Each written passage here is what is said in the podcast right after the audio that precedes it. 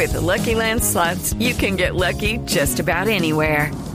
This is your captain speaking. Uh, we've got clear runway and the weather's fine, but we're just going to circle up here a while and uh, get lucky. No, no, nothing like that. It's just these cash prizes add up quick. So I suggest you sit back, keep your tray table upright, and start getting lucky. Play for free at LuckyLandSlots.com. Are you feeling lucky? No purchase necessary. Void where prohibited by law. 18 plus terms and conditions apply. See website for details. Alternativa, Claudia López inscribiera ante la registraduría su candidatura a la alcaldía de Bogotá. Jorge Rojas, integrante de la Alianza de Centroizquierda, sorprendió con un mensaje en redes sociales en el que dijo, abro comillas, lo siento Claudia, no llegué a esta coalición a apoyar una candidatura de Fajardo. Estamos comprometidos con un programa de gobierno que prioriza el metro subterráneo y la justicia social y climática. Ganar en Bogotá es también un ejercicio de coherencia cierro comillas. Y es que en la inscripción de la candidatura de Claudia López estuvo presente el ex candidato presidencial Sergio Fajardo y otras personalidades como Rodrigo Pardo. Diego Perdomo, Blue Radio. Estás escuchando Blue Radio, un país lleno de positivismo, un país que dice siempre se puede. Banco Popular. Don Carlos acaba de ganar. Puede elegir entre un computador, un dron o un asador. Con el ahorro ganador CDT, siempre ganas, sin rifas ni sorteos. Ahorra y obtén mayor rentabilidad. Más información en www.bancopopular.com.co. Banco Popular. Somos Grupo Aval. Aplican condiciones. Vigilado Superintendencia Financiera de Colombia. Son las 8 de la noche. Aquí comienza Mesa Blue con Vanessa de la Torre. Muy buenas noches, son las 8 en punto. Bienvenidos a Mesa Blue. Nuestro invitado de la noche de hoy es Francisco José Laurido, que es candidato a la gobernación del Valle del Cauca en este recorrido que estamos haciendo por las gobernaciones. Bienvenido, Pacho. Me da mucho gusto tenerlo en esta cabina. Gracias, Vanessa. Gracias por esta invitación. De verdad es un honor estar al lado suyo y poder compartir con los oyentes todo esto que estamos soñando para este departamento. Usted ya fue gobernador. 2010, 2011. ¿Qué quiere volver a ser gobernador? Porque yo creo que aprendí una cosa que es muy importante, que es que desde lo público es que se pueden hacer los grandes cambios. Y yo quiero ver el Valle del Cauca de una forma diferente. ¿Qué hizo, qué dejó de hacer en ese periodo en el cual estuvo en la gobernación que quisiera hacer ahora? Algo que, que me duele, No que hecho. no dejé, no, no dejé un buen reemplazo en la gobernación. Desafortunadamente, en ese momento las elecciones las ganó de nuevo el anterior gobernador. ¿Qué era Y quién? es Juan Carlos Abadía. Mm. Listo, terminó mal, ¿no? Y terminó mal y, y- y- y- y yo creo que lo que me propongo en este, en este trabajo que quiero hacer es dar un cambio, un cambio radical al departamento. Un cambio que podamos de verdad volvernos a sentir orgullosamente vallecaucanos, volvamos a sentirnos eh, que estamos viviendo en el primer departamento de Colombia, en el departamento más dinámico, en el departamento con Pues es que mejores además el. Valle del Cauca tiene todo. Tiene mar, tiene agricultura, Tiene ladera. salsa, tiene gente, tiene ladera, tiene de todo. No sé si está usted de acuerdo conmigo, pero yo tengo la sensación de que en este momento hay como un sentimiento y una sensación de vallecaucanidad bastante favorable, ¿o no? tenemos que hacerlo sentir cada vez más. Es que yo creo que nos tenemos que sentir todos los vallecaucanos orgullosos de ser vallecaucanos y trabajar por el departamento y trabajar por la comunidad y trabajar porque tengamos índices de desempleo más bajos, que la seguridad vuelva a tomarse el Valle del Cauca. Es que no puede ser que a la fecha llevemos más de 920 muertos. Eso, eso para mí me parece que es espantoso. Eh, no, no puede ser que tengamos el doble de muertos por cada 100 mil habitantes que, que Bogotá, por ejemplo. Que tengan Eh, a Palmira, que eh, tengamos eh, a Palmira. que te- tengamos a Palmira, que la lista de tengamos las 10 ciudades más violentas del mundo. Que- Buenaventura, el segundo puerto sobre el Pacífico y bueno. ¿Qué le ha faltado al Valle? Porque uno ve, eh, viene su gobernación, Abadía, viene otras gobernaciones, eh, la, la, la gobernadora que está saliendo ahora, tengo la sensación de que es una mujer que ha trabajado un montón Es y que tiene, que le ha transmitido como esta, cuando digo que una sensación de como de energía estímulo y de y- estímulo. y de nuevo- como es tan trabajadora, entonces Sí. como que le mete este, No, esta fuerza al Valle. ¿no? Y yo creo que aquí hay que construir sobre lo que ya se ha hecho. Y hay que ver, hay que ver cómo mejorar lo que ya se ha hecho. Aquí no se trata de borrón y cuenta nueva, al revés, se trata es de que mejoremos todo lo que se ha hecho por el Valle del Cauca y volvamos a, a tener ese valle pujante, ese valle que era ejemplo a nivel nacional. Hace 50 años el valle era el departamento que todo el mundo miraba cuando nació la CBC, cuando nació empresas municipales de Cali. ¿Y qué pasó? Yo creo que a nosotros nos infiltró y nos pegó muy duro el narcotráfico. Todavía, ¿no? Todavía tenemos problemas y tenemos hoy un problema muy delicado, que es que esos narcotraficantes que habían sido extraditados de nuevo están llegando a la región. Mm. Y eso es muy grave. ¿Norte del Valle? Norte del Valle. Norte y centro del Valle. Sí. Y eso no, es, es- eso no es nada bueno. He invitado a Eduardo Manzano, que es corresponsal de Noticias Caracol y que se conoce el Valle del Cauca, porque pues, lo Perfectamente. recorre día y noche todo el tiempo. Eduardo, Hola Vanessa, ¿cómo está, doctor Lourido? lo escucha el Eduardo, ¿cómo doctor? Lourido, Eduardo. Eh, pues gracias Vanessa. Bueno, pues eh, el doctor mencionaba allí eh, una, unas situaciones que se han venido presentando en el Valle y el Valle era admirado hace algún tiempo en la época en la que él decía nació la CBC, nacieron eh, las empresas municipales, eh, pero creo que hemos venido sufriendo de una situación muy grave y es la crisis de liderazgo. Yo eh, lo veo desde, desde la barrera, digamos, sí, no, no he estado implicado nunca en temas políticos, pero veo que la, la gobernadora, digamos, ha recuperado un poco ese liderazgo del que hemos venido sufriendo en gobernaciones atrás, sí. Eh, hubo gobernadores que dejaron quebrado el departamento, otros lo recuperaron, eh, volvió otra vez la crisis con otras personas que no pudieron terminar, en fin. Pero esas empresas municipales, esa CBC, se la tomaron los partidos políticos y ahora son un fortín político que se lo reparten como repartir un ponqué y eso no es un secreto para nadie. Entonces creo que ese ha sido un gravísimo problema, doctor Lourido. ¿Qué hacer frente a todo eso? El tema de la seguridad es terrible, o sea, estamos en manos de la delincuencia, así lo siente el ciudadano común y corriente, el robo en moto, No, eh, vamos de desglosando. control, en fin. Vamos desglosando. ¿Por ¿Cuál- dónde, cuál ¿por dónde empezamos? situación? Yo creería que lo del liderazgo, Vanessa, inicialmente. Yo creo que es cierto, el liderazgo es que cuando, cuando la clase dirigente deja a un lado la política, yo creo que hay algo muy grave ahí. Yo creo que nosotros tenemos que involucrar a, a- los líderes de nuevo en, en la transformación. Mire, eh, una de las de las de los motivantes míos a participar de esta de esta contienda electoral es es llevar de nuevo a la juventud al poder.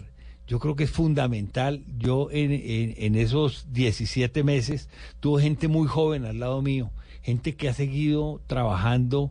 Eh, estuvo Cristian Garcés, estuvo en el legislativo. en el legislativo.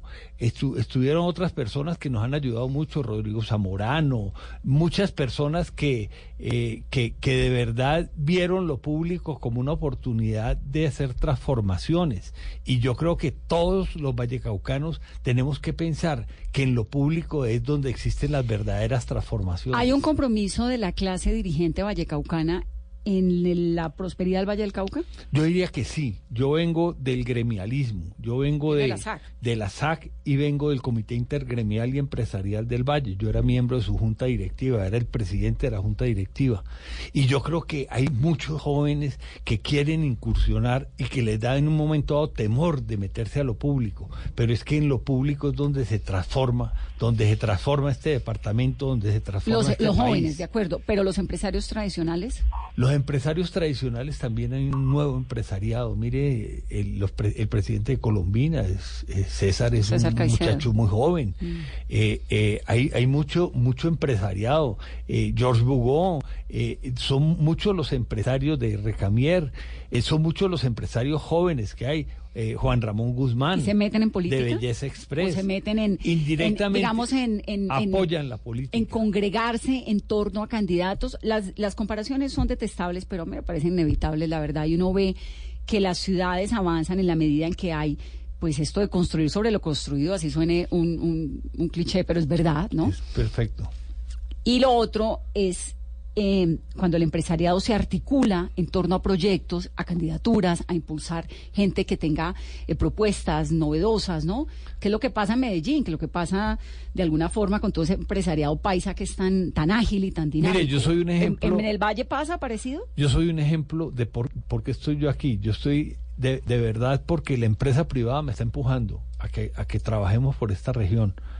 Y, y yo creo que eso lo tenemos que seguir haciendo. De hecho, se ha hecho en la alcaldía de Cali en los últimos Sí, con periodos. Ahora, con Morris y con. Rodrigo Guerrero. ¿Por qué no se hace, por ejemplo, en torno a un candidato que viene de la, del empresariado vallecaucano como Alejandro Eder? Lo están ¿A quién haciendo. están apoyando en la alcaldía para Cali los empresarios? En este momento, muchos de los empresarios están apoyando a Alejandro Eder. eh, y, y muchos de los empresarios me están apoyando a mí también. Entonces yo creo que eh, es un proceso. Yo creo que eh, queremos dar la muestra de que en la gobernación también se puede tener una persona que tenga una experiencia, que tenga un un bagaje empresarial, que en un momento dado quiera producir y generar unas transformaciones en el departamento. Es que yo sueño ese departamento con dos mallas viales adicionales, una en la cordillera central y otra en la occidental, que tengamos, mire, hay aptas para cultivos en esas dos cordilleras más de 700 mil hectáreas, el doble que en la zona plana. Si nosotros logramos generar esas dinámicas agrícolas, dinámicas agroexportadoras, muy seguramente este departamento va a ser otro y va a ser otro en muy poco tiempo. Además, nosotros por el- en el tema de conectividad por fibra óptica, hay que todas las escuelas del departamento tienen que estar conectadas a fibra óptica para de verdad dar una verdadera educación, una, una educación que sea pertinente y del siglo XXI. Entonces el tema es amplio, hay mucho por hacer, pero tenemos un trabajo grande por, por realizar. Eduardo. Doc- Doctor Laurido, eh, para todo eso que usted está mencionando se necesita seguridad. Y yo creo que ese es uno de los temas fundamentales en el departamento del Valle del Cauca.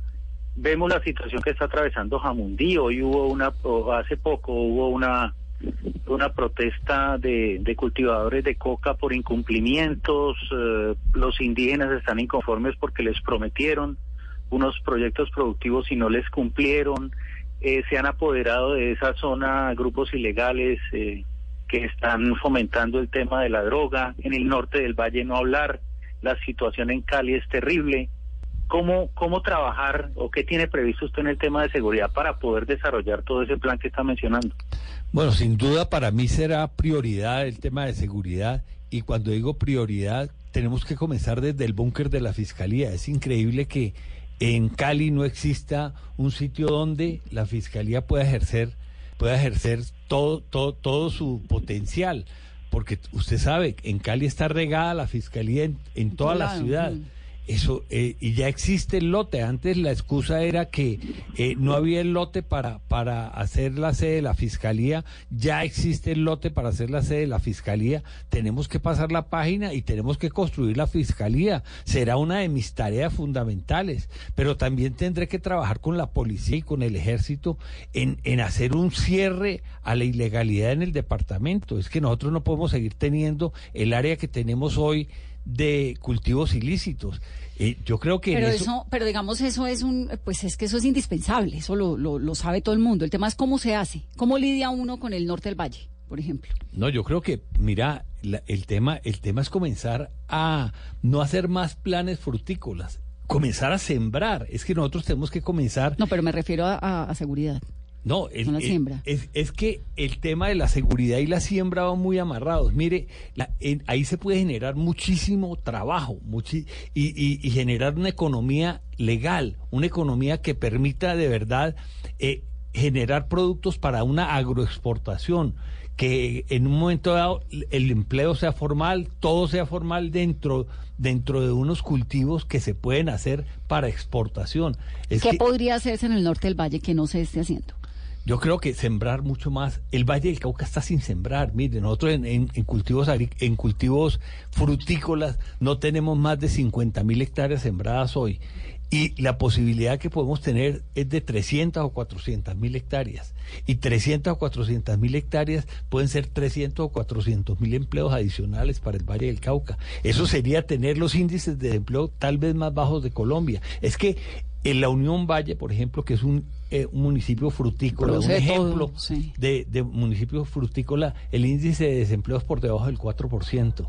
Eso es un ejemplo. Claro. Hay que reflejarlo en todo el resto del Y departamento. Zarzal, por ejemplo, que tiene también esto, esto. Tiene unos problemas zarzal. El, el problema, el problema de todo el norte del valle es de informalidad. En Tuluá el 60% del de, bueno, de- además tiene un problema de, de mafias y de microtráfico Pero bárbaro. es que todo eso se va amarrando. Imagínense que nosotros hicimos desde la SAC un proyecto muy interesante con la gente de Florius. Es un proyecto de, con unos holandeses que se les alquiló un predio casualmente de la Sociedad de Activos Especiales por 30 años. Eh, el compromiso de ellos es generar 1.500 empleos para el Dobio. Empleos formales, empleos de exportación. Ya comenzaron a trabajar. ¿Y, y usted se imagina qué va a hacer el Dobio en tres o cuatro años?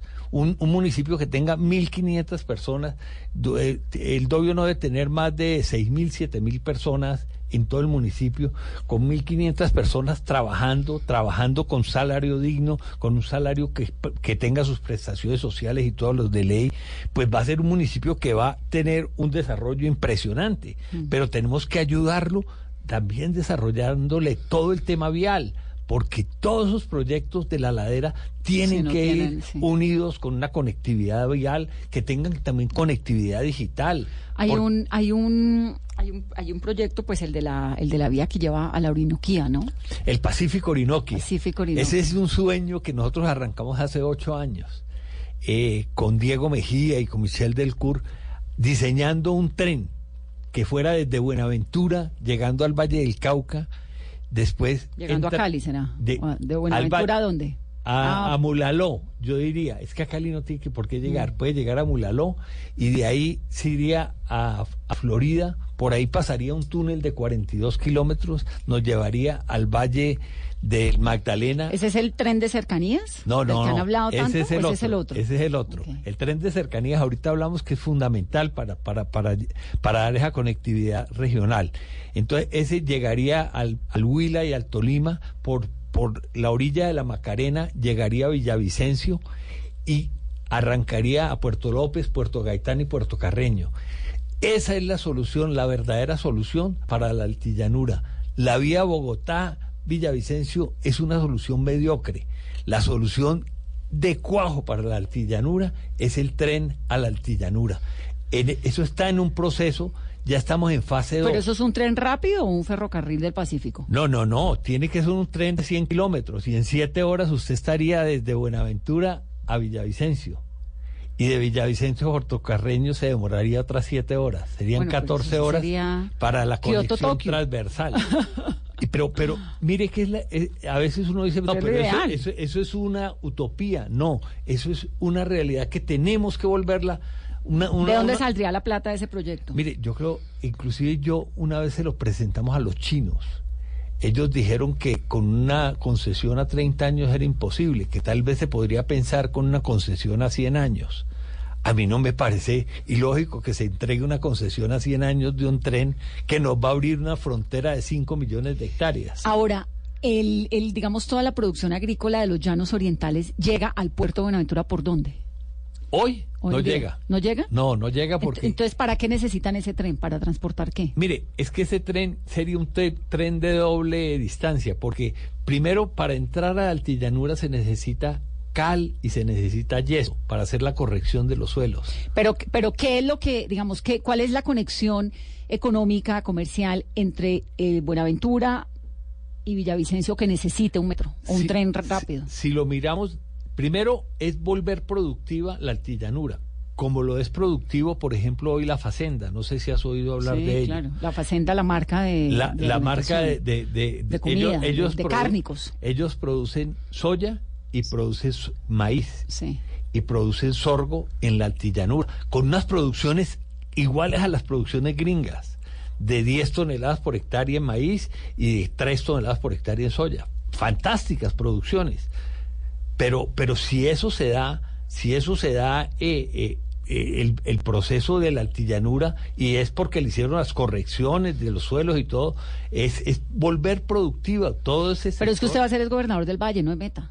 Pero es que ese desarrollo del, del Meta mejoraría la, la producción del Valle, porque es que en el Valle tenemos proteína blanca, proteína blanca que, que es el cerdo y las aves y el huevo, que se produce se produce de, eh, con importaciones hechas desde Buenaventura al Valle del Cauca. Es decir, usted necesita mejorar este esta comunicación entre los dos departamentos. Es que yo creo que necesita Colombia. Claro, no. Sí. Estoy de acuerdo, pues que estoy pensando que el gobernador del Valle, porque tiene esta prioridad? ¿no?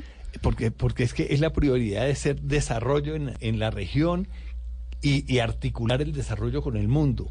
Es que es Pero que... no es más, más, más lógico, digamos, como prioridad pensar uno en Buenaventura, en el, en, comunicar a Cali con Buenaventura o Buenaventura con Bogotá o, Pero es que es que o pasa por, el, por lo mismo. Pasa por lo mismo. Es que con, con esa conexión Pacífico-Orinoquia se puede conectar.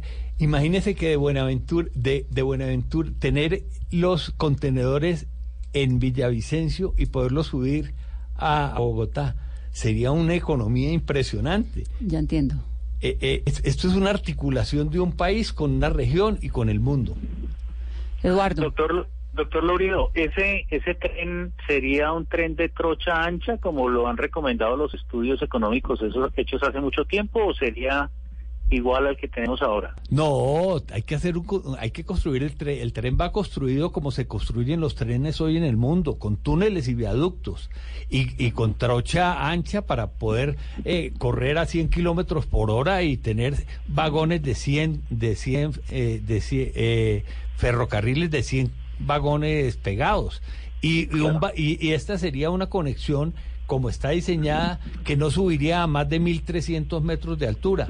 No hoy, hoy, hoy, hoy tenemos que subir a más de 1.800 para llegar a Bogotá, a 2.700 para llegar a Bogotá. Entonces, es, es, es como cambiar totalmente el, el esquema que, que, que, hemos tenido mentalmente de Colombia. Es volver un Colombia productivo, es volver un Valle del Cauca ex agroexportador es, es no exportar maíz ni soya, ni importar maíz y soya, sino exportar proteína blanca, exportar cerdos, exportar huevos, exportar eh, carne, carne de, de aves.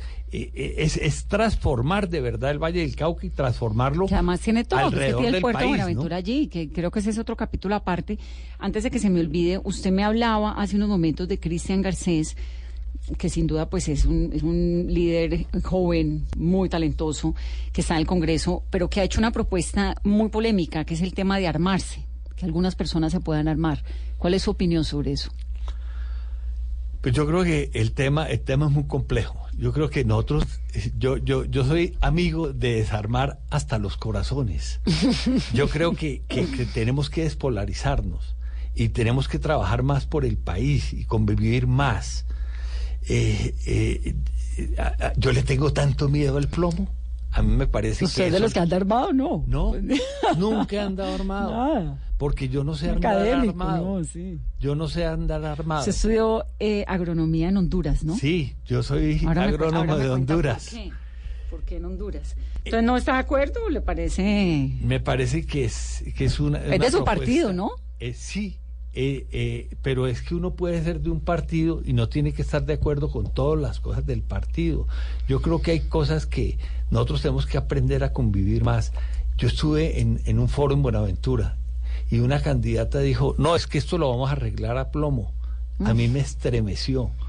Yo digo, eso no puede ser. Yo creo que nosotros tenemos que desarmar la palabra también y tenemos que hablar de más convivencia y de más y, y, de poder trabajar más de la mano todos. Yo creo que todo el mundo tiene pedazos buenos y todo el mundo tiene cosas que hay que sacar a flote para que por el bien de todos los colombianos. El tema es el tema es complejo. Yo creo que estamos viviendo un momento donde tenemos que, que, que, desarmar los corazones. Y calmarnos todos un poquito. Hay una caricatura que me fascina, que siempre en esta parte de las entrevistas saco a colaciones, no sé dónde la vi. Le dice el niño al papá, papá, entonces si matamos a todos los malos, ¿quedamos solo los buenos? Y el papá le dice, no, mi amor, quedamos solo los asesinos. Me parece Sí. genial la caricatura, ¿no? dura, ¿no?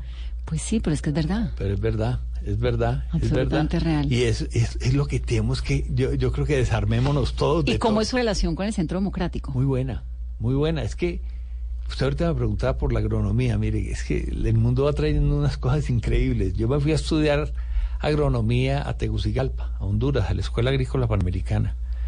Y, y allá conocí a mucha gente, a muchos paisas muy queridos, entre ellos un hermano del presidente Uribe, Jaime. Jaime estudió conmigo agronomía en Honduras. Y Jorge Valen, y, que es el dueño de Panaca, y, y- y otros tantos compañeros. Y, y yo creo que ahí, ahí uno, uno dice, desde la agronomía, yo, ¿qué estoy haciendo acá? La vida le va dando unas vueltas a uno que, que, que de verdad lo hace crecer y, y yo creo que es parte de, de todo un desarrollo. Pero, pero en eso yo creo que tenemos que ver cómo esa, esa agronomía, ese, ese- esa, esa, esa veracidad de la región, del Valle del Cauca, de todo Colombia, la podemos utilizar en un sentido que nos genere riqueza y no que nos genere trabajo. ¿Qué es lo que pasa en todos. Colombia? Que uno encuentra gente buena, gente genial, con propuestas, con todo el tipo de voluntad, proyectando un futuro muy propositivo. Y de pronto uno sí ve que el país sigue como en un empantanamiento y una cosa que, que realmente dice uno, bueno, pero, pero caramba, ¿no? ¿Por qué? Yo creo que, que, que nos ha dado por una polarización Muy brava. muy brava, muy brava, y, y- y considerar que, eh, yo siempre digo, es que no son tan buenos los buenos ni tan malos los malos. ¿O Es- será, es que son más men- o es- será que son más malos los buenos y menos no, no, no, no. malos. Yo creo que es muy parecido a su caricatura que usted ahora hablaba. No, Es que es linda, ¿no? Y, y- y- y también rima con esta. No son tan malos los malos ni tan buenos los buenos. Yo creo que toda la gente tiene cosas buenas. Y yo creo que aquí no, no debemos descalificarnos, sino que al revés, debemos buscar cómo, cómo unirnos en objetivos comunes. ¿Qué es lo que yo quiero para el Valle del Cauca? Un mejor Valle del Cauca, un, un departamento que tenga más progreso, que tenga más desarrollo y un país que tenga más desarrollo. Es que si nosotros logramos el... eh, cuando, cuando las cosas se ponen buenas, a todos nos va bien. Cuando las cosas se ponen malas, a todos nos va mal. es verdad, al país. Entonces, ¿Qué tan uribista es usted? yo, yo respeto mucho a Álvaro Uribe, me parece un gran líder, me parece una persona espectacular. Yo creo que comparto muchas de las cosas, el desarrollo, la seguridad. Es que, es que los empresarios tienen que tener seguridad para poder invertir. Si no dejan la plata en los bancos, y eso es muy triste. O la sacan. O la sacan. O se la, o- y, y los inversionistas Que también. un poco está pasando ahora, ¿no? Hay como una incertidumbre Sí. en el empresariado y en la inversión en Colombia que es bien delicada. Y una situación bien compleja en un momento dado de, de mucha gente que está pensando en llevar sus recursos para, para España y, y- y tener ciudad que uno lo oye cíclicamente, lados, ¿no? porque eso es como cíclico. Cada vez que hay elecciones, entonces Pues sí, entra- pero tenemos que Pero darle en más confianza, esta- ¿no? sí. Da más confianza a la gente y la confianza es seguridad y la confianza es, es vías y la confianza es salud y la confianza es- son un montón de cosas que requerimos Sobre todo para- teniendo el país vecino que tenemos. Además, con, es un con ese, espejo con- muy con ese delicado. espejo tan horrible, ¿no? Tan horrible de ver esta gente eh, sufriendo, de ver esta gente limpiando vidrios. Yo digo, es increíble que antes veíamos negritos limpiando los vidrios en la calle y hoy no vemos negritos y no venezolanos. Mm. Eh, ¿será, que, ¿Será que consiguieron puestos los negritos Ojalá. o los desplazaron? Y no hemos hablado de qué va a ser eh, eh, frente a la convivencia en los parques y el consumo de drogas, el consumo de bebidas alcohólicas. Uy, un tema bien complejo. Yo creo que en eso, yo creo que no es nada positivo. Miren, nosotros tenemos, eh, una de mis propuestas es acompañar mucho más esos, esos proyectos de sustitución de cultivos.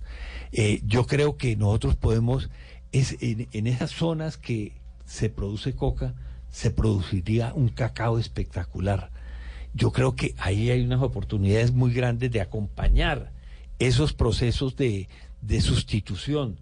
Y yo creo que nosotros el Valle del Cauca, dentro de mi plan de siembras, y lo he hablado con Fede Cacao, hacer 36 eh, viveros en los 36 municipios donde es apto las zonas para cultivo de cacao, para que nosotros de verdad devolvamos al Valle del Cauca. Usted sabe que en 1900, Vanessa, 1950, el primer departamento productor de cacao en Colombia Era el Valle. era el Valle del Cauca. Bueno, en un momento fue el segundo departamento más importante del país, ¿no? El primero. Llegó a ser el primer departamento más importante del país. En el PIB llegaba a ser el 12% del PIB. Entonces yo digo, ¿por qué no podemos devolverlo a eso? Mire, el cacao es Pero de lo los que dice Carolina es bien interesante porque es la propuesta de, de consumo o no consumo de permisividad en los parques, en los espacios públicos. Yo no soy amigo de en los espacios públicos. Padre, además. No soy ¿Ya es abuelo? No, No. no, solamente padre. Pida de una vez, hola. ¿Qué cosa? no? Pues que lo vuelvan abuelo, con lo bueno que es. Eh, seguro que sí, hay que ir a Sebas. Eh, eh, el tema, el tema, yo creo que eso no es bueno, es que, es que no es bueno tomar trago en exceso. No es bueno fumar, no es bueno fumar marihuana, no es bueno usar coca, no es bueno usar drogas. Eso no es bueno. Pero eso se evita con prohibición o con educación. Con educación y con prohibición. Yo creo que las dos cosas. Eh, y con no estimular esas actitudes. Pero si tú ves en un parque y vas paseando con tu hijo y ves unos tipos fumando marihuana o, o- o utilizando droga, ¿eso será un buen ejemplo? Yo creo que no. Yo creo que, que eh, eh, es que la palabra debe ir acompañada de, actuaciones y yo creo que eso no es conveniente. Con eso no se gana nada.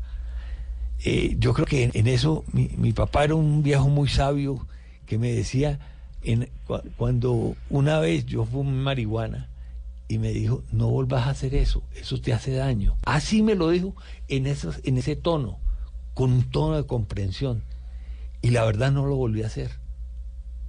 Porque mi papá no me regañó. Mi papá me dijo, no lo hagas, eso te hace daño. Y me lo dijo con afecto y con cariño. Y yo creo que uno tiene que hablarle a la gente con afecto y con cariño. Me gusta esa, Porque, esa política. porque es que yo creo que cuando usted, cuando usted reflexiona a su hijo, usted logra que su hijo piense que lo que usted está diciendo es cierto. Eh, eh, yo creo que ese cuento de que a, correazos entraba la disciplina no era lo más conveniente. Yo creo que debemos es hablar mucho, darle mucho valor a la palabra y a la convicción.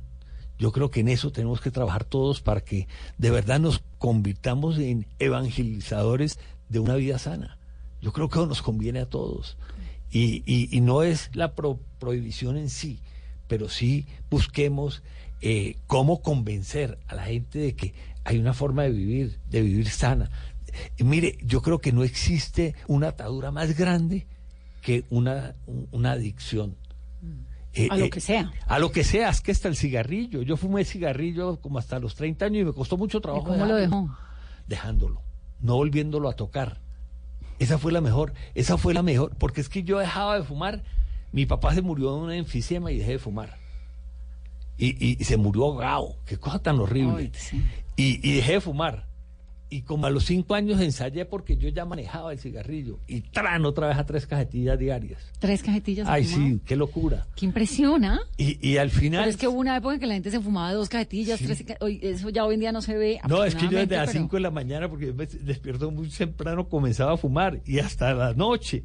Y a veces hasta las sábanas se quemaban. E- e- era un vicio, Terrible, pero sí. espantoso. ¿Y cómo, ¿Y cómo hizo para levantarse esa mujer tan genial que tiene, Carolina Izaza, a punta de cigarrillo? Yo no le hubiera parado bolas nunca. Y le, y le llevaba cigarrillos para ver si fumaba.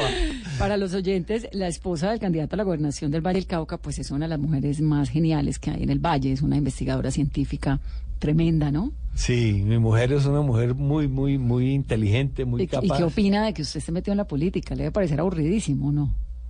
¿O no ¿Sabe tanto? que ella, ella me apoya? Ella me ¿Pero lo apoya porque lo quiere o lo apoya porque dice, bueno? Yo creo que porque de me otra. quiere. y Yo también la he apoyado a ella siempre en todas sus Pero a actividades. ella como no, pero digamos... Pero porque usted- a ella como no y a uno como sí. Dejen de ser tan... Ah, alguien me decía, y usted va a respetar la, eh, la ley de, de, De se- cuotas. de cuotas. Y yo decía, pero por Dios, es que tengo que respetarle la ley a los hombres, porque conmigo siempre andan en mujeres. No, de verdad que, que, que yo creo que... ¿Qué dice la doctora de, No, de- de- ella, pues claro que ahorita se de que me- usted quiera volver a ser, go- a ser gobernador? que a mí no me gusta vivir rico. que a mí no me gusta vivir sabroso, que por qué me meto en esos problemas. Pero yo creo que ella también, como yo, tenemos un compromiso con la región y con el país y con el departamento. ¿Y hacen deporte todos los días todavía juntos? Sí. ¿Por la mañana? Por la mañana vamos al gimnasio. Vamos al gimnasio y hacemos spinning y, y ella hace más ejercicio que yo, pero, pero yo trato de... De, De seguirle el ritmo. De seguirle el ritmo, sí, es cierto, es cierto. Pero, pero eh, de verdad Carolina es una mujer espectacular y, y, y tenemos 42 años de casados. ¿Cómo hace uno para durar 42 años con alguien? Pues yo no sé, yo no sé. ¿Cuál Yo es el, creo que- ¿cuál es el quick El secreto. ¿Qué, ¿Cuál qué hay que hacer ahí? Ay, pues... pues Estar bien ocupado y verse poco, porque ella médica y usted político. No, no, nos vemos bastante, nos vemos por la noche. Después de que salimos de, eh, a trabajar muy temprano los dos, pero, pero yo creo que eh, yo creo que comprenderse, yo creo que el, el eh, y, y no empecinarse en nada, y hay que darle la razón. Yo digo, yo digo, yo no tengo ningún Así no la problema tenga. en decirle tenés toda la razón y a ella se molesta y le dije, pero ¿qué más querés si la tenés toda? Entonces, eh, pues Para parte- uno peleando con el que le diga, ay, sí, tenés toda la razón. Pues es que Pero ya. ¿Cómo así? Ah, Pues sí, la sí, tenés. la tenés, ¿y qué hago? Me gusta, voy a aplicar esa técnica. Es una técnica, ¿sabes? Que es una técnica sabrosa y, y, y a veces me dice, pero es que no me digas que tengo toda la razón, entonces no la tenés.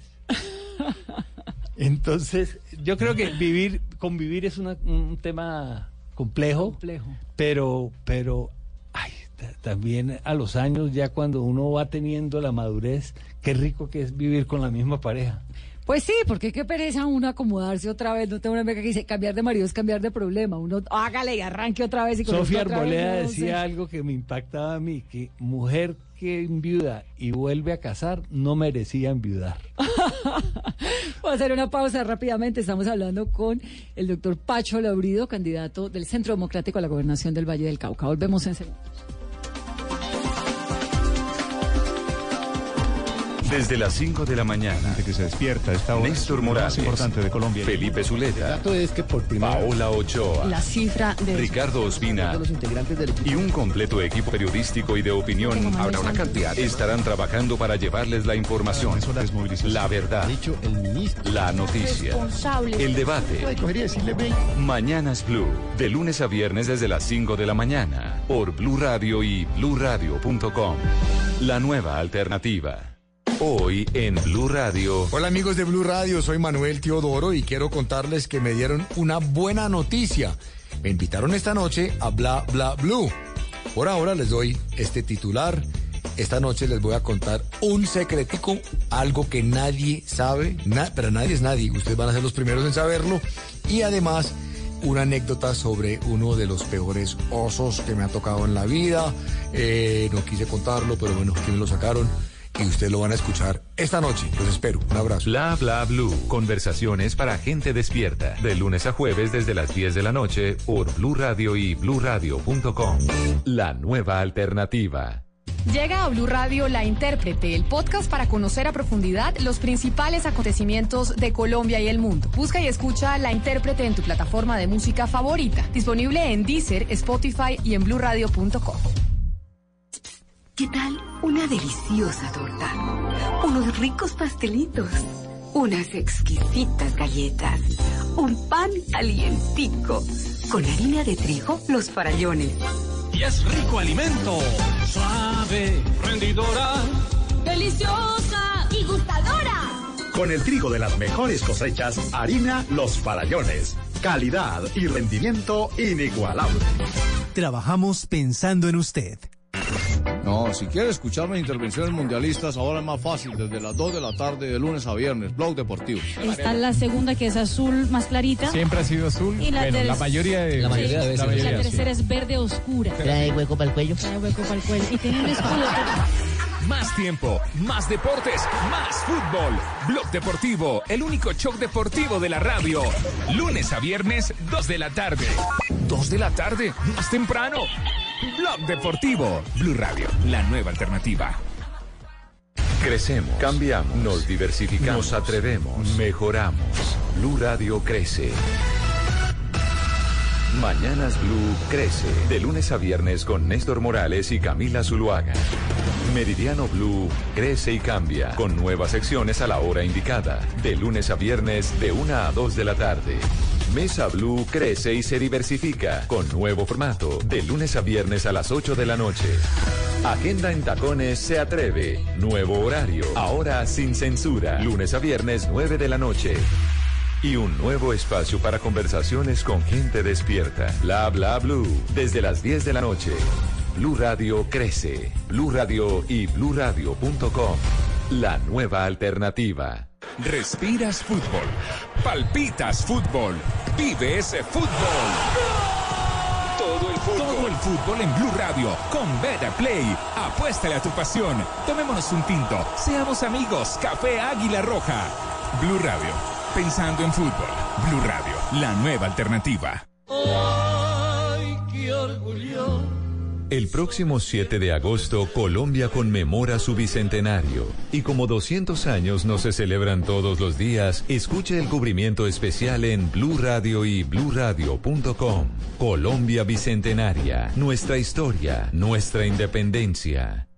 Alcaldía de Bogotá, en el marco del Festival de Verano. Y La Calle, te traen a lo mejor de diferentes universos musicales en un mismo escenario. Y gratis. Paola Jara, Cabra, Franci, Peter Manjarres, Mike Bahía, Jesse Uribe.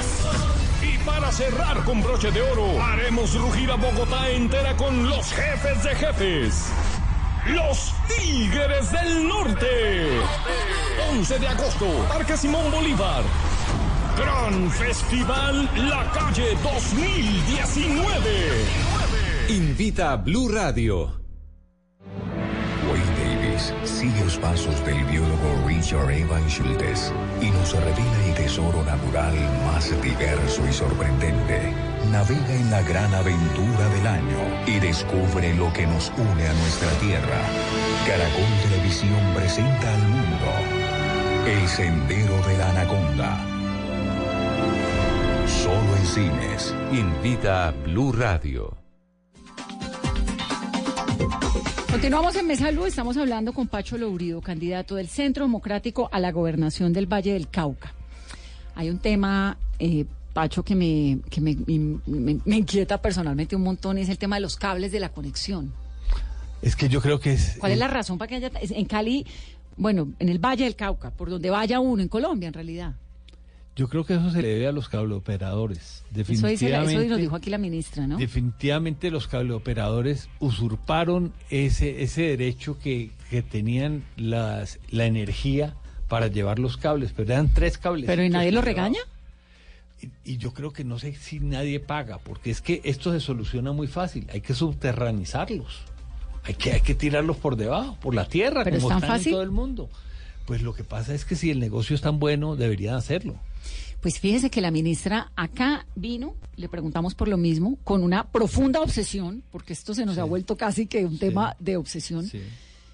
No, dijo que era carísimo y que no se podía y que eso estaba en todo el mundo. Yo le dije, no, a mí me da pena, pero no. yo, en, a- un medidor de subdesarrollo es el cablerío al aire. Cuando usted va a una ciudad más desarrollada, usted ve menos cables. Y si usted quiere verle el deterioro a una ciudad o a una región, usted le empieza a ver la cantidad de cables que van colgando. Yo creo y que luego los zapatos que cuelgan del cable, el, y luego el la otra costo cosa del del cable. subdesarrollo, es el cable.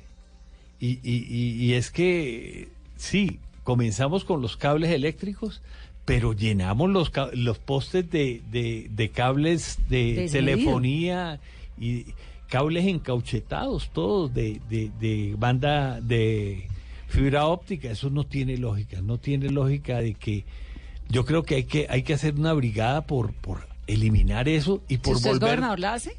Sin duda, yo creo que eh, es, es un tema de, primero que hay que conectar el departamento. El departamento, no, se nos olvidó hablar del ter- tren de cercanías, oiga, yo creo que ese es de los Pues proyectos. usted quiere hacer un, un metro... No, es- es- hablamos Tren del tren de carga. El- hablamos del tren de carga, pero Ese es el de carga. Hay el tren de cercanías que es fundamental para el Valle del Cauca, que es unir Jamundí con Cali, Cali con Yumbo, Cali con Palmira. eh, sobre la- el mismo corredor vial.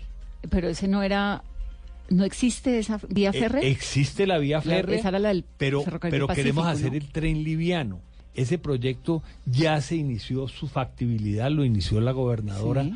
con, F- eh, con ProPacífico. O sea, se lo entregaría a Y usted. ya nos lo entregan en factibilidad avanzada. y usted trabajaría sobre ese proyecto. Y yo trabajaría sobre ese proyecto porque me parece que es espectacular. Usted se imagina de Jamundí a Jumbo en menos de una hora. Eso sería fabuloso.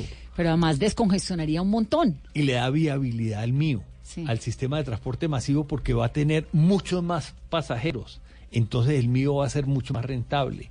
Y, y, y al mío hay que ver cómo lo volvemos eléctrico. Se- es, es fundamental el, el volver ese sistema de transporte masivo eléctrico. Y si ya unimos todos estos municipios, pues es la, el- es la cuota inicial para hacer una factibilidad desde Cartago a Cali, para que integremos el departamento, integremos a todo el departamento y que podamos tener un transporte rápido desde Cartago hasta Cali.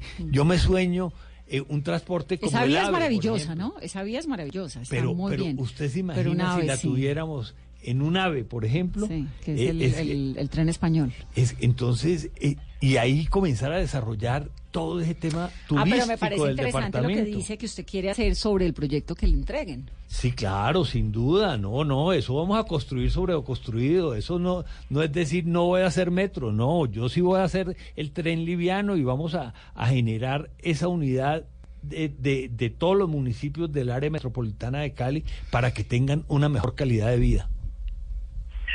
Eh, doctor Laurido, eh, cualquier aspirante a la gobernación del Valle del Cauca pues tiene que enfrentar el tema de Buenaventura. Ese es un tema bien difícil, eh, desempleo cercano al 60%, la corrupción rampante, cuatro alcaldes en la cárcel, eh, la crisis social aguda, la vía doble calzada no ha sido terminada, ahora está sufriendo una crisis. ¿Qué hacer con Buenaventura? Bueno, el problema del kilómetro 86 hay que solucionarlo. Afortunadamente ya comenzaron a darle solución. Y lo triste de eso, ¿sabe qué es? Que ese fue un daño que se generó por falta de mantenimiento en la vía, por no cuidar, por, por no cuidar el agua. Entonces se comenzó a acumular el agua y hizo un efecto libro que se llaman. Y se fue, se fueron dos de las cuatro calzadas. Es tristísimo que haya sucedido eso, pero ya lo están solucionando. Nos falta terminar la vía Buenaventura, porque todavía nos falta desde Calima hasta Lobo Guerrero, y falta del Gallineral hasta Buenaventura, y falta un pedazo que es Buga Mediacanoa. Eh, son tres zonas que nos faltan por terminar. Dicen que el año entrante ya sacan esto a, a licitación. También se va a entregar la malla vial del Valle a licitación.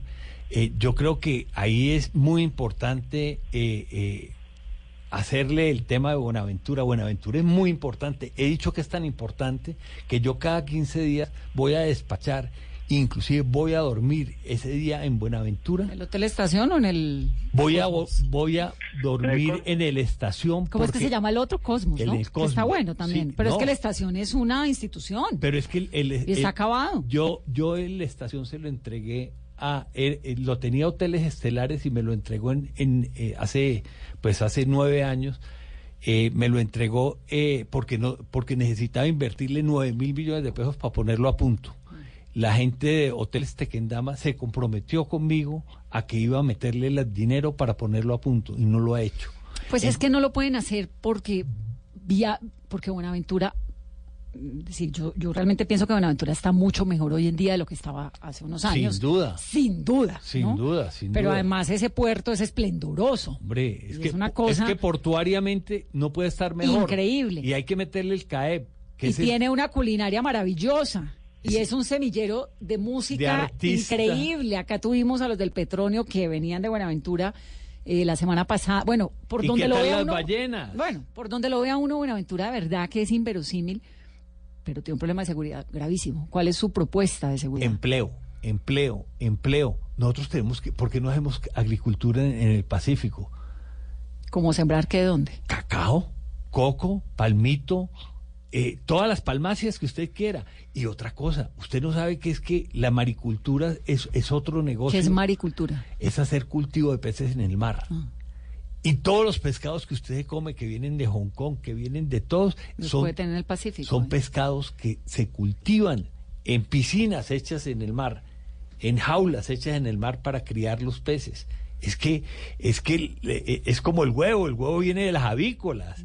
El pescado puede venir. Entonces, en la solución de la coca en el Pacífico está con coco, con cacao, con naidí, con chontaduro y además con otra cosa que es, que es el pescado. Entonces, ahí son las oportunidades. Coco y cacao y pescado. Son las oportunidades del Pacífico y eso genera empleo. Las, los, las ganancias del puerto de Buenaventura, ¿a dónde van? ¿A la ciudad o a la gobernación? No, a la ciudad. A la ciudad. Acuérdese que Buenaventura es un... ¿O van a la sociedad portuaria y nadie las ve? No, no, no. Yo creo y, y van al, al gobierno nacional también.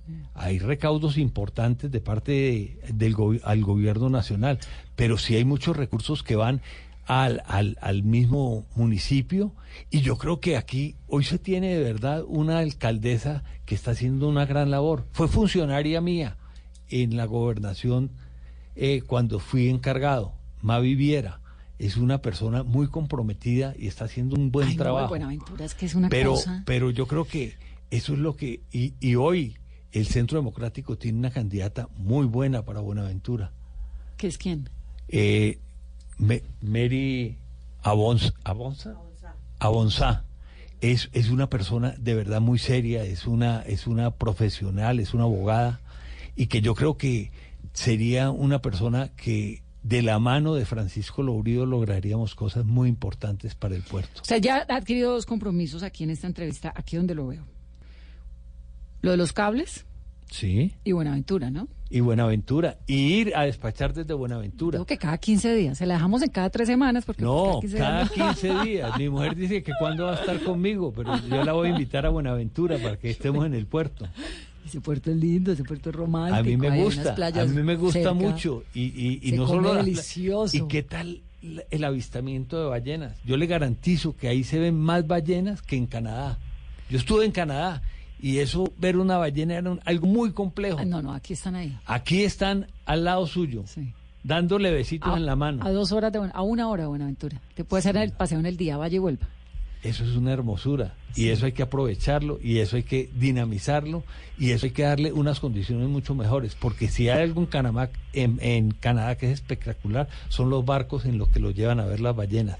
Eso hay que mor- Buenaventura son más pequeñitos, No, pero hay, pero es que todo pero tienen la magia de la lo- magia de, sí, la de magia silvestre, y del de chontaduro sí, y, sí, sí, y de la de- y selva, del encocado y de la jaiba y de, y de toda la comida del Pacífico que es tan deliciosa.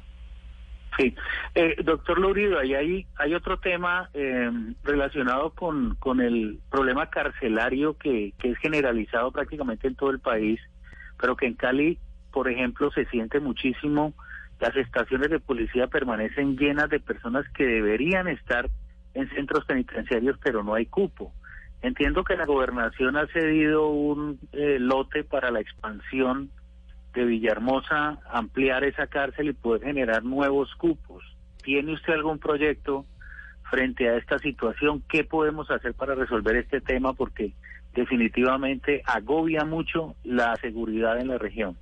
Tenemos que trabajar en ese sentido que usted dice, pero también tenemos que trabajar en el tema de resocialización. Yo creo que es fundamental que obviamente hay que trabajar en las cárceles, pero ah, tenemos que resocializar, tenemos que ver cómo lograr eh, que muchos de, de esa población carcelaria tenga unas actividades. Tenemos que trabajar muy duro para lograrles dar eh, trabajo, dar, dar formación. Yo creo que la formación en las cárceles es fundamental para de verdad, pues podemos crecer las cárceles, pero lo que también necesitamos es reeducar a esa gente que en un momento dado está en la cárcel y que cuando salga no siga delinquiendo, sino que tenga una actividad, que tenga una formación. Yo creo que hay que hacer un trabajo educativo muy importante dentro de las cárceles, porque lo que queremos no es tener Y más, se puede, fíjese más que lo espacio. hace, Joana Bamón lo hace con su proyecto interno. Sí.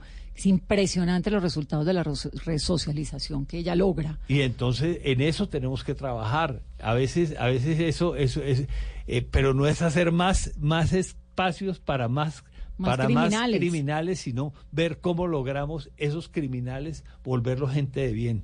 Me gusta, pues. Se nos acabó el tiempo. Doctor Lourido, mucha suerte. Nos quedan muchos temas. Nos quedan muchos temas, pero nos queda tiempo para otra entrevista después, más adelante. Por hacer supuesto, un debate claro que con sí. candidatos a la A mí gobernación. me parece que es muy interesante, de verdad. Hay unos, inclusive hay unos debates que ya está planteando Propacífico, Mm. cosa que se me hace muy importante, porque yo creo que si hay algo que, que debemos estimular es- en la democracia es el diálogo y la contradicción, que la gente pueda comparar un, con- un candidato con otro, pero compararlo en tiempo real y con preguntas que de verdad cada uno responda desde el corazón y desde lo que piensa hacer y desde el compromiso eh, de campaña que, que- que- que tiene que hacer. Usted tiene un proyecto muy interesante del Valle del Cauca. Si hace un porcentaje de ese, de ese proyecto, vamos a estar contentos los vallecaucanos. Le deseo Tengo que hacer mucho de ese porcentaje y como te digo, eh, tengo que dejar un buen, un buen candidato para que continúe este trabajo. ¿Y Este- para la alcaldía quién le gusta? Yo voy para la gobernación. sí, pero vota o no. Yo voy para la gobernación. Candidato que hace su derecho al voto. Yo voy para la gobernación.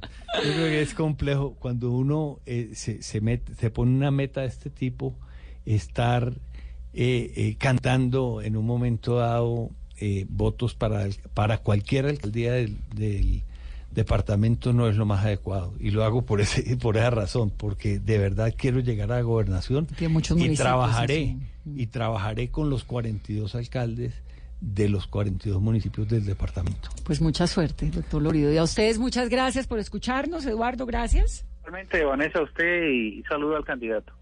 Y Muchas que gracias. tengan una muy feliz noche. Esto es Mesa Blue.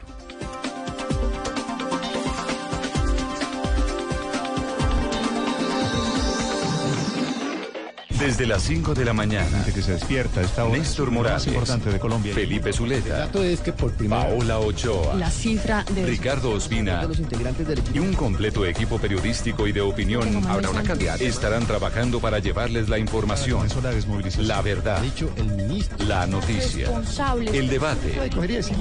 Mañanas Blue, de lunes a viernes desde las 5 de la mañana, por Blue Radio y bluradio.com. La nueva alternativa. Hoy en Blue Radio. Hola amigos de Blue Radio, soy Manuel Teodoro y quiero contarles que me dieron una buena noticia. Me invitaron esta noche a Bla Bla Blue. Por ahora les doy este titular. Esta noche les voy a contar un secretico, algo que nadie sabe, na- pero nadie es nadie. Ustedes van a ser los primeros en saberlo. Y además, una anécdota sobre uno de los peores osos que me ha tocado en la vida. Eh, no quise contarlo, pero bueno, aquí me lo sacaron. Y ustedes lo van a escuchar esta noche. Los espero. Un abrazo. Bla Bla Blue. Conversaciones para gente despierta. De lunes a jueves desde las 10 de la noche por Blue Radio y bluradio.com. La nueva alternativa. Lo que se conoció esta semana. My administration has accomplished more than almost any administration in the history of our De country. lo que hablamos. Venezuela hoy es víctima de una agresión permanente. Lo que pasó en la ciudad. El poder colombiano ya es una realidad a escala planetaria. En el país. que fracasaron en, en la distribución de energía en la costa atlántica. En el mundo. Se va a entrar con nuestra Fuerza Armada Nacional Bolivariana. Lo que viene para la próxima semana. La verdad me siento muy feliz de haber sido parte de esta fiesta tan especial, tan mágica. Todo se revisará en nuestra sala de prensa Blue. Ahora, cada domingo nos reuniremos para oír, entender y analizar lo más importante de la semana. Sala de prensa Blue. Este domingo a las 10 de la mañana. Presenta Juan Roberto Vargas por Blue Radio y bluradio.com. La nueva alternativa. La alcaldía de Bogotá, en el marco del Festival de Verano y la calle, te traen a lo mejor de diferentes universos musicales en un mismo escenario y gratis. Cabra, Franci, Peter Manjarres, Mike María, Jesse Uribe. Y para cerrar con broche de oro, haremos rugir a Bogotá entera con los jefes de jefes. Los Tigres del Norte. 11 de agosto, Parque Simón Bolívar. Gran Festival La Calle 2019. Invita a Blue Radio. Ay, qué orgullo El próximo 7 de agosto, Colombia conmemora su bicentenario. Y como 200 años no se celebran todos los días, escuche el cubrimiento especial en Blue Radio y bluradio.com. Colombia Bicentenaria, nuestra historia, nuestra independencia. Si el tema es polémico. Doctora María Fernanda Cabal. ¿Por qué los indígenas del Cauca tienen más derechos que todos los demás seres humanos? Porque son indígenas. No, no, no. Hay un problema de anarquía pura. Si es de actualidad. Pablo Beltrán. Aquí no es solamente que el ELN ataca, sino que el ELN también vive defendiéndose. Si hay que profundizar en el tema. Antanas Mocus. A uno como gobernante no le debería importar la popularidad. La popularidad es para gastarla. La popularidad es para hacer cosas buenas con ella. Si se ha hablado del tema durante el día. Daniel Sanpero Espina. No, insultos y eso yo ya tengo en términos familiares cuero de elefante. Pero no, me han dicho de todo y, y, ya realmente no me importa. Es momento de ponerlo sobre la mesa. Adrián Arango y Robinson Díaz. Ya no aguantaba más, que sufría mucho por mi culpa. No, pero ¿qué hiciste para llegar a esos niveles? Pues a veces me ponía brava y quebraba todos los platos. Ah, bueno. qué tan lindo. Eso es Mesa Blue con Vanessa de la Torre. Ahora de lunes a viernes de 8 a 9 de la noche. Que no se acabe su día sin escuchar Mesa Blue. Todos los temas puestos sobre la mesa. Blue Radio crece. Blue Radio y bluradio.com. La nueva alternativa. Esta es Blue Radio. En Bogotá, 89.9 FM. En Medellín, 97.9 FM. En Cali, 91.5 FM. En Barranquilla, 100.1 FM. En Cartagena, 1090 AM. En Bucaramanga, 960 AM. En Tunja, 103.1 FM. En Caldas, 107.1 FM. En Villavicencio, 96.3 FM. En Armenia y el norte del Valle 94.1 FM. En Neiva 103.1 FM.